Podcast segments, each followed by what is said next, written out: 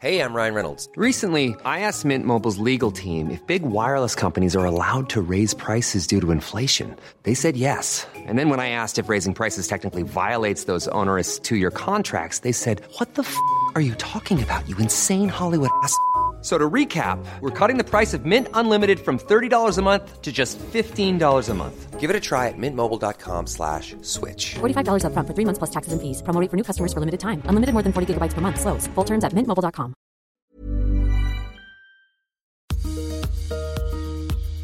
Vous écoutez Tuto Conquérir le Monde. J'ai pas la vie mais j'en veux un. Épisode 7. Cette semaine, Tuto Conquérir le Monde apporte son soutien au crowdfunding du projet Gaze. Qu'est-ce que c'est? Je passe la parole à sa fondatrice, Clarence Edgar Rosa. Elle vous en parle mieux que moi. Dans un monde où nos imaginaires ont été forgés pendant des siècles par la vision masculine, Gaze, c'est une revue qui célébrera la diversité des regards féminins. Deux fois par an, ce sera une belle édition dans laquelle on trouvera des récits intimes, des reportages à la première personne et beaucoup, beaucoup, beaucoup d'images faites par des meufs. Gaze, ce sera aussi une bourse d'études qui récompensera des jeunes photographes et autrices pour passer le relais aux filles badass de demain.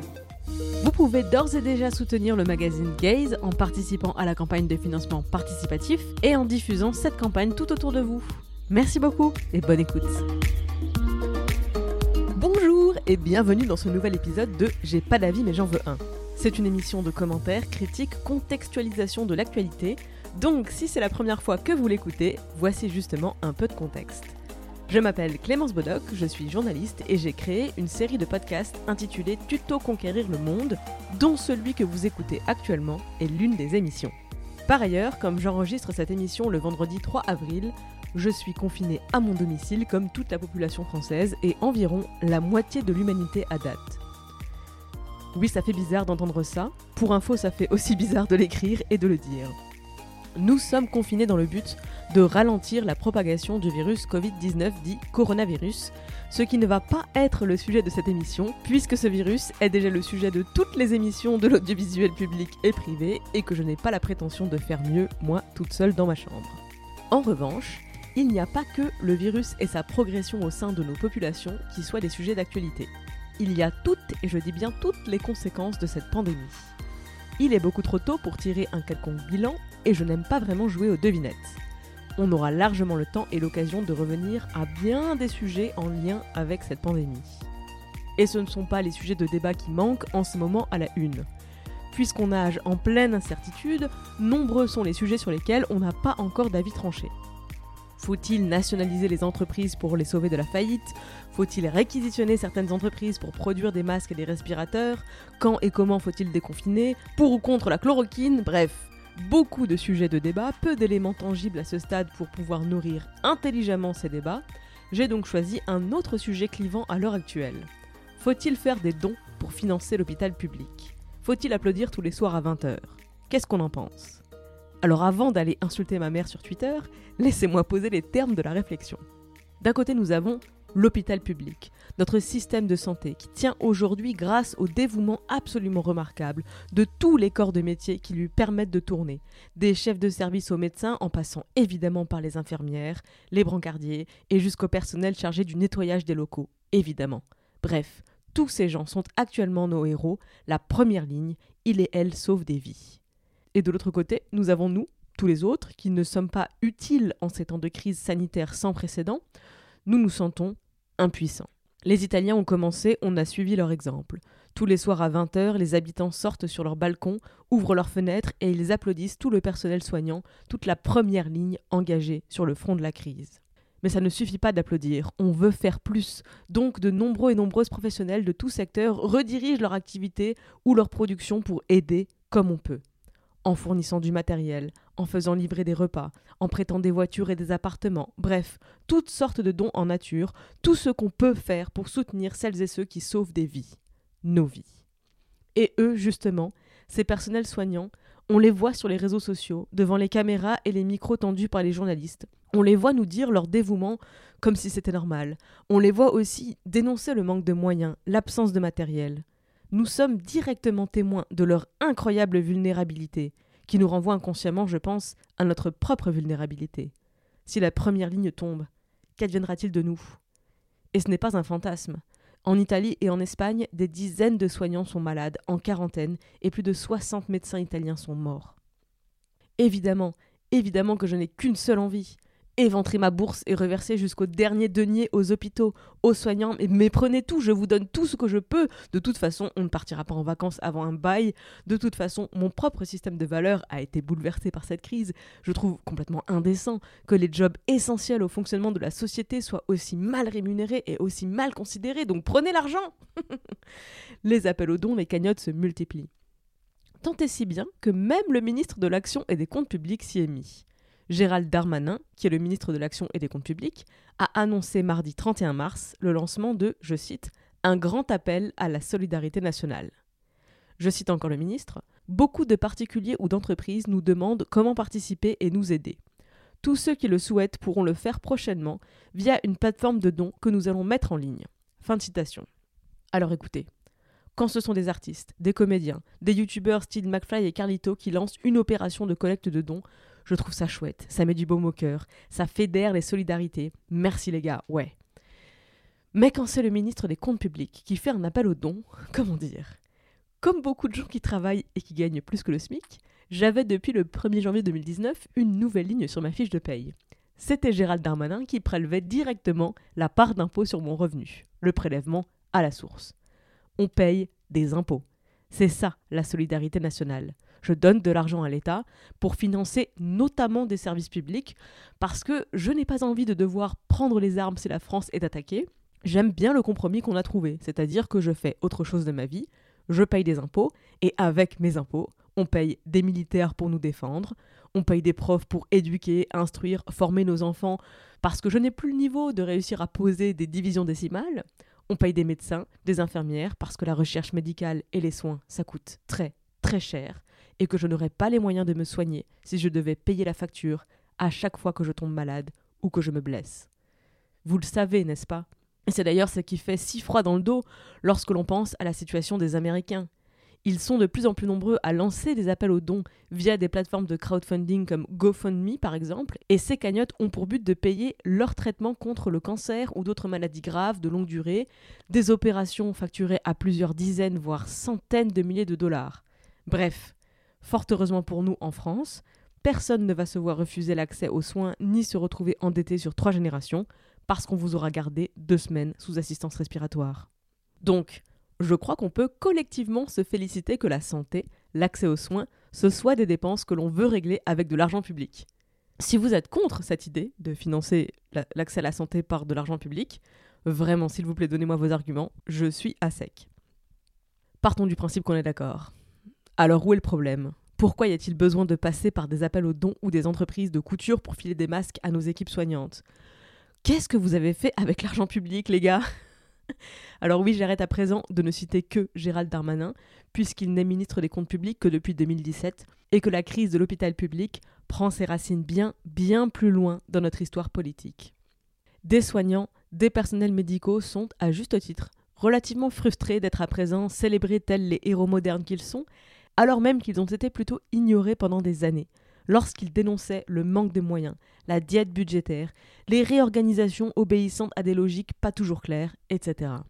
Vous avez d'ailleurs peut-être vu ressurgir ces derniers jours sur les réseaux sociaux des photos prises dans les manifs organisés par le collectif Interhôpitaux, des manifs qui ont eu lieu tout au long de l'année 2019. En décembre 2019, des chefs de service démissionnaient symboliquement pour alerter leur hiérarchie, c'est-à-dire le ministère de la Santé, sur la situation déjà critique avant la pandémie. Une photo en particulier a ressurgi, celle de la banderole dont le slogan lisait L'État compte ses sous, on comptera nos morts. Eh bien, nous y sommes. La conséquence de décisions politiques, de décisions budgétaires, aujourd'hui ce sont des morts, et il est bien compréhensible que la première ligne se sente plus que jamais abandonnée. Alors qu'est-ce qu'on fait? Qu'est-ce qui est juste? Qu'est-ce qui est approprié? Est-ce qu'on est hypocrite à applaudir aujourd'hui ce que l'on a ignoré hier? Non, évidemment. Tous coupables, ces élus décideurs qui se sont succédés aux responsabilités et qui ont abandonné la prudence au profit de ces politiques de rigueur budgétaire? Là encore, ce serait trop simpliste. Je vais prendre un exemple pour mieux vous expliquer. En 2009, lorsque le poste de ministre de la Santé était occupé par Roselyne Bachelot, une autre grippe menaçait déjà le monde. La grippe porcine, finalement appelée H1N1, était aussi partie d'Asie. En prévention, la France avait fait l'acquisition de millions de masques et de millions de doses de vaccins disponibles. Mais finalement, l'épidémie n'avait pas frappé la France. Nous n'avions pas eu le choc de la maladie. Il ne restait que celui de la facture. Roselyne Bachelot a été raillée pendant des mois. Sa marionnette au guignol de l'info répétait la punchline Ah bon à tout bout de champ. C'était devenu le gimmick de l'incompétence. Quelle dinde, cette ministre qui avait dilapidé l'argent public en suivant le principe de précaution. Gouverner, c'est prévoir, répète-t-on désormais sur tous les plateaux. Et l'on reproche aujourd'hui le manque de prévoyance aux mêmes à qui l'on a reproché hier leur excès de prévoyance. Gouverner, c'est beaucoup de responsabilités. Et c'est surtout très compliqué. Roselyne Bachelot a su avoir plus de classe que l'ensemble de ses détracteurs cumulés. Ils étaient nombreux, croyez-moi sur parole si vous n'étiez pas en âge de suivre l'actualité à l'époque. L'ancienne ministre de la Santé a eu une excellente réflexion. Elle s'est demandé si le backlash qu'elle avait subi n'avait pas salement refroidi ses successeurs à ce poste. Après tout, si tu ne prends pas les précautions nécessaires et qu'une catastrophe passe, tu pourras toujours dire on ne pouvait pas prévoir. Mais si tu as claqué des milliards d'euros en masques et en vaccins qui en plus coûtent cher à stocker et qu'il n'y a pas de pandémie, eh ben tu passeras en commission d'enquête pour qu'on contrôle l'usage que tu as fait de l'argent public, et puis on se foutra de ta gueule et de ton incompétence présumée pendant des mois, pour bonne mesure. Pourquoi je vous raconte tout ça? Parce qu'il est important d'avoir du contexte pour comprendre une situation. Nous sommes actuellement dans une situation de crise, ce qui signifie que les problèmes sont exacerbés, les conséquences sont aggravées. Aujourd'hui, on agit dans l'urgence. Les solutions que l'on apporte répondent à l'urgence. En revanche, les causes, les racines des problèmes à l'origine de cette crise, ces racines produiront les mêmes branches qu'on se prendra sur la gueule à la prochaine crise si on ne réagit pas. Alors dans l'immédiat, oui bien sûr, Applaudir les soignants à 20h, c'est super. Bien sûr qu'il faut être solidaire avec celles et ceux qui remplissent leur mission bien au-delà de leurs engagements contractuels. Merci à eux, merci à elles du fond du cœur. On applaudit. Mais on peut applaudir et protester. On peut joindre nos voix à leurs voix, qui réclament des moyens. Certains, certaines applaudissent déjà à 20h en scandant Du fric, du fric, pour l'hôpital public. Bien sûr, si vous pouvez soutenir le personnel soignant d'une manière ou d'une autre en participant à une collecte, en faisant des dons en nature, quels que soient vos moyens, bien sûr que toute participation en soutien à celles et ceux qui nous soignent et nous sauvent est à prendre. En revanche, on ne peut pas s'arrêter à ça. On ne peut pas se contenter de répondre à l'urgence. Demain aussi, après cette crise, les personnels soignants auront encore besoin de nous. En déplacement à Mulhouse, mercredi 25 mars, le président de la République Emmanuel Macron a promis un plan massif pour l'hôpital public. Il a promis que les revendications des urgentistes, des médecins, de tout le personnel soignant avaient été entendues. Il a promis qu'après la crise, ça changerait. Et comme nous sommes en démocratie, ça va être à nous, le peuple, de vérifier que oui, effectivement, ça change.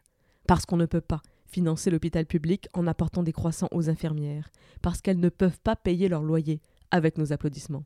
Il n'y a rien de mal à faire jouer la solidarité pour sortir de la crise, mais il y aurait un mal à laisser notre première ligne compter ses morts à la fin de cette crise, sans prendre le relais de leur combat, dont on a vraiment compris aujourd'hui, j'espère, qu'il était notre combat, à nous tous et toutes, ensemble. Alors voici quelques informations pratiques dont vous faites ce que vous voulez. Le collectif Interhôpitaux, qui a mené la contestation des personnels soignants pendant toute l'année 2019, ce collectif a une page Facebook et un site internet. Je mets les liens dans les notes du podcast, ainsi que le lien du troisième épisode de J'ai pas d'avis mais j'en veux un, l'autre urgence, l'autre grève, l'épisode que j'avais dédié, en décembre 2019, à cette grève de l'hôpital. Je suis d'accord avec celles et ceux qui disent que l'heure n'est pas à la polémique. C'est vrai, c'est pas le moment de chercher quel ministre de la Santé de quel gouvernement a commencé à vider les caisses. En revanche, l'heure est à la solidarité, à l'entraide, à faire société. Moi, je ne me sens pas en guerre, mais je vois très clairement celles et ceux qui sont actuellement au front, dépourvus de munitions. On peut applaudir à 20 heures, et on peut accrocher à nos balcons des banderoles, des slogans que l'on peut reprendre à nos soignants qui manifestaient il y a encore quelques mois. Encore une fois, la page Facebook et le site du collectif Interhôpitaux ont plusieurs photos de ces manifs, de ces slogans. Un hôpital parisien avait allumé un énorme SOS sur sa façade en jouant avec l'éclairage des chambres.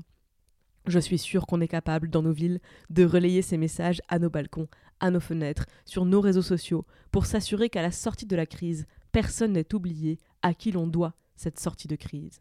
Gouverner, c'est choisir, entend-on aussi beaucoup sur les plateaux en ce moment. C'est vrai.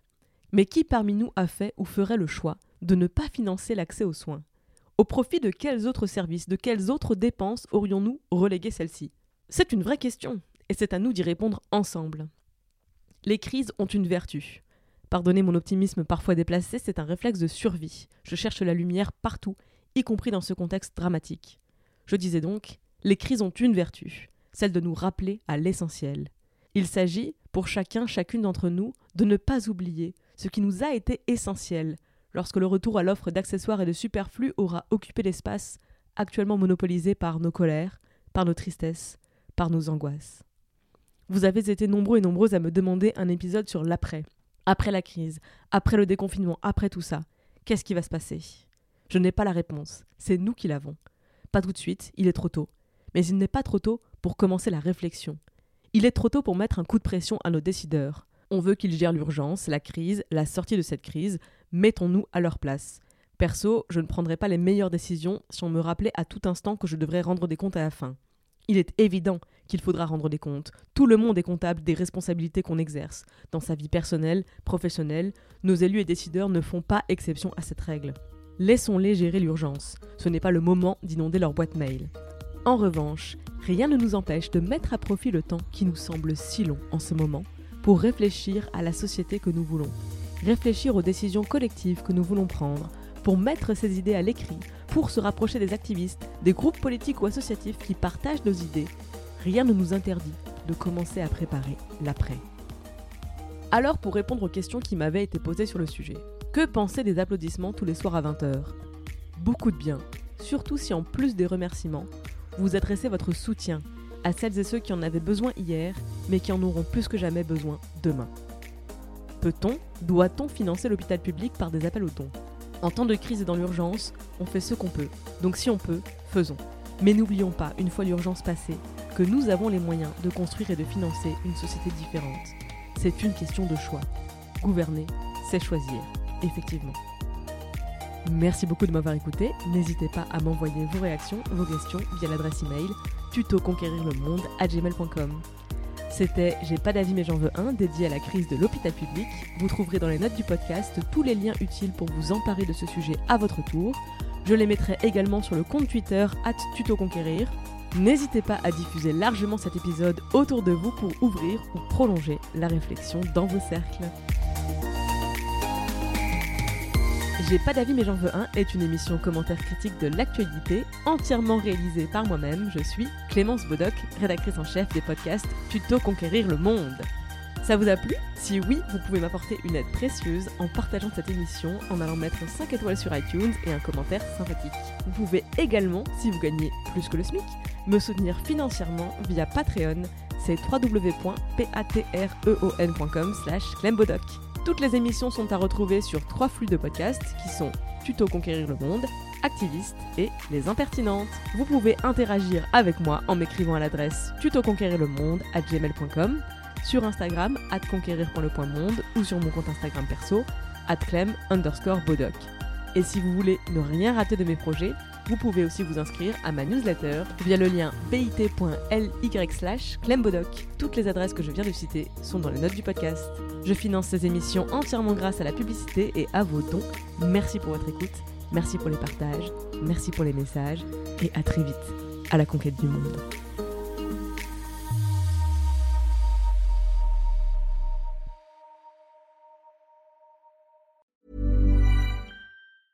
Hey, it's Danny Pellegrino from Everything Iconic. Ready to upgrade your style game without blowing your budget? Check out Quince. They've got all the good stuff shirts and polos, activewear, and fine leather goods, all at 50 to 80% less than other high end brands.